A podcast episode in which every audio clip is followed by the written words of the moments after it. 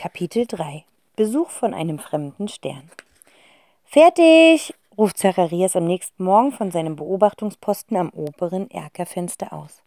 Direkt nach dem Aufstehen haben sich die Zwillinge mit Kissen, Decken und ihren Mahlsachen hierher verzogen. Rasch sammelt Zacharias die Stifte ein und stellt sie in die Dose zurück. Gestern haben die beiden besprochen, in der Wartezeit ein Fantasieporträt des geheimnisvollen Gastes zu zeichnen. Doch seines sieht eher aus wie ein verwirrtes Monster. Lass gucken. Cassandra stellt ein Tablett mit Proviant ab, das sie eben aus der Küche geholt hat. Ganz anders als üblich haben die Eltern heute Morgen fast fluchtartig das Haus verlassen. Und das ganz ohne ihr typisches Frühstück aus drei Espresso, Papa, und zwei Gläsern Spisalgu, Cassandras Abkürzung für Mama Spinat, Salat, Algen, Gurken, Smoothie. Eine Ausnahme im doppelten Sinne, denn auch die Zwillinge waren noch niemals einfach so ohne sekundengenau durchgetakteten Stundenplan und absolut Mutterseelenallein zu Hause. Naja, hoffentlich ist sie wenigstens ein ganz klein bisschen mehr so, wie ich sie gemalt habe, sagt Cassandra und hält ihr Bild hoch. Eine Art Prinzessinnen-Elfenfee-Nanny ist darauf zu sehen. In diesem Augenblick knirscht leise der Kies auf der Einfahrt. Sie kommt! brüllt Zacharias und springt auf. Langsam, fast zeitlupenartig biegt ein Wagen um das Rondell mit dem Zierbrunnen und kommt sanft vor dem Eingang zum Stehen. Wow, das nenne ich mal ein langes Auto, sagt Zacharias aufgeregt. Ist das eine Stretchlimo? fragt Cassandra und drückt die Nase ans Fenster. Schätze schon, erwidert Zacharias und greift nach der Hand seiner Schwester. Er ist einen ganzen Kopf kleiner als sie, und wenn niemand zusieht, lässt er sich ganz gerne von ihr beschützen. Cassandra zieht Zacharias vor sich, schlingt ihre Arme um ihn und legt ihr Kinn auf seinen Kopf. Als Gräfin ist sie ja schon eher sowas wie eine Königin, oder? Dann müssen wir einen Knicks machen, fällt Zacharias ein. Cassandra winkt ab. Kein Problem, wir hatten doch diesen Benimmkurs an Pfingsten. Zacharias nickt und drückt sich so nah ans Fenster, als wolle er hindurchsteigen. Jetzt, jetzt, jetzt, jetzt, jetzt! Die Autotür geht auf! Das ist Tante Rotzinda? haucht Cassandra an die Scheibe und starrt auf den dünnen Mann, der sich nun bedachtsam aus dem Augen Wagen faltet. Schwarzer Anzug, schwarze Schleife, weißes Hemd, schwarze Kappe und weiße Handschuhe, kommentiert Cassandra die seltsame Erscheinung. Zwei Meter, schätzt sie. Mindestens. Er sieht aus wie ein Zebrastreifen, findest du nicht auch? Zacharias kichert nervös. Chauffeur, sagt er. Das ist bestimmt der Chauffeur. Also ist sie doch richtig adlig.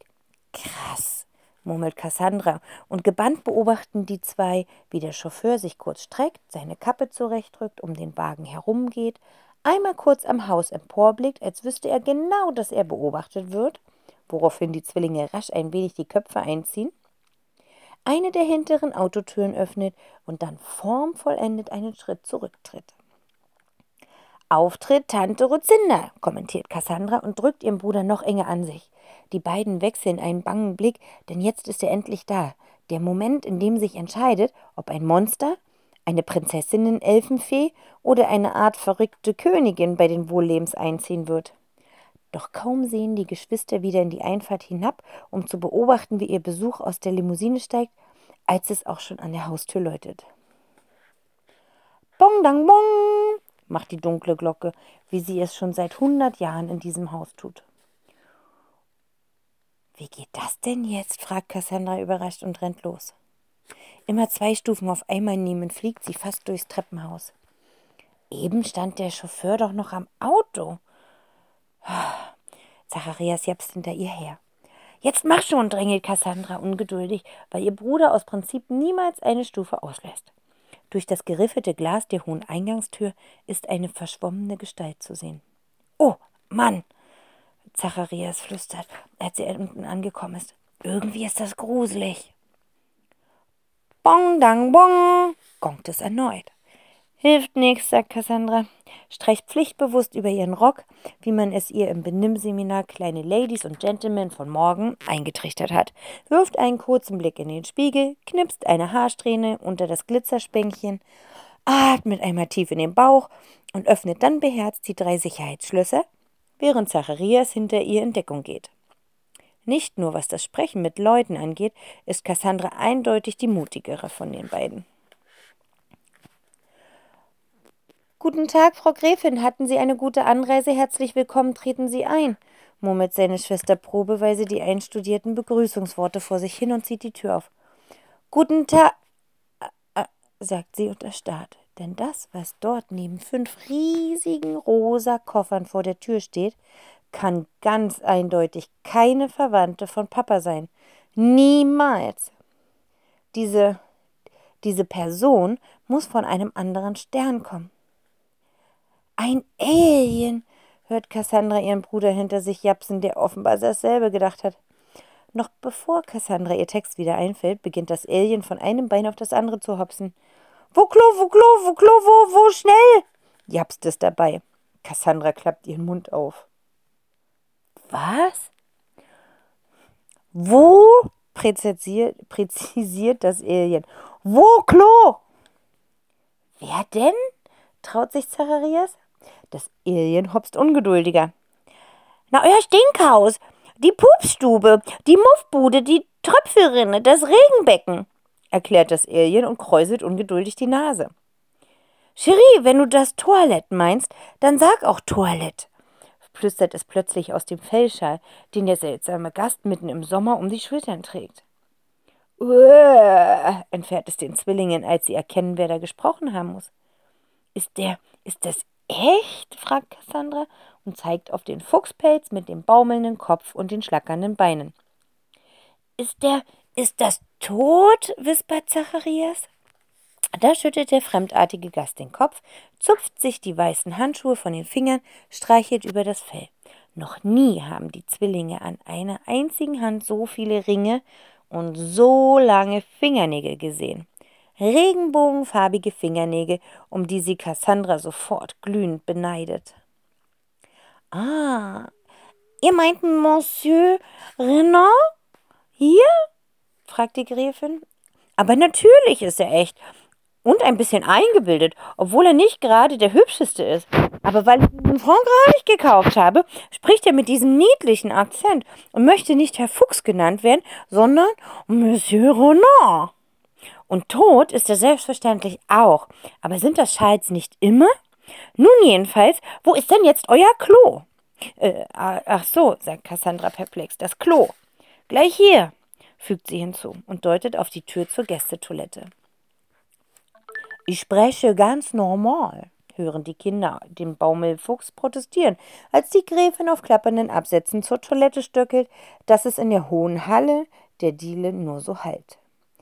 Und ich bin auch keine Schal. Was denn dann? erwidert die Gräfin. Dein Freund, dein Berateur, dein Aufpasseur, antwortet Monsieur Renan entrüstet, und das Alien öffnet mit seinem donnernden Lachen die WC-Tür, dass der Kronleuchter vor Überraschung mit seinen Kristallen klimpert. Und während die Zwillinge noch wie ausgeknipst in der Halle herumstehen, erscheint der gestreifte Chauffeur wie aus dem Nichts stapelt die Koffer in der Diele zu einem meterhohen rosaroten Turm, macht eine Verbeugung und ist so leise verschwunden, wie er gekommen ist. Cassandra rieselt eine Gänsehaut über den Rücken. Rasch zieht sie ihren Bruder an sich. Der ist ein Geist. Hm. Und das Pelzding, das redet, wispert Zacharias. Doch da schüttelt Cassandra den Kopf. Was nicht sein kann, kann einfach nicht sein. Nee, sagt sie, das macht sie mit ihrer Stimme irgendwie selber. Vielleicht ist sie eine Bauchrednerin. Zacharias fuchtelt über seinen Kopf herum. Und hast du den Hut gesehen? War das Obst da oben drauf? Cassandra nickt. Trauben und Federn. Dann beginnt sie zu kichern. Und da Cassandra das giggelste Zwitscherkichern hat, das man sich vorstellen kann, dauert es nur zwei Sekunden, bis auch ihr Bruder darin einstimmt. Langsam fällt die Anspannung von den Geschwistern ab und sie vergessen in ihrer kicherigen Überraschung völlig, dass der bizarre Gast nur auf der Toilette ist und nicht außer Hörweite.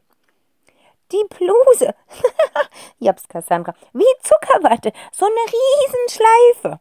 Sie beschreibt mit den Händen einen luftballongroßen Kreis und bestimmt zehn Ketten.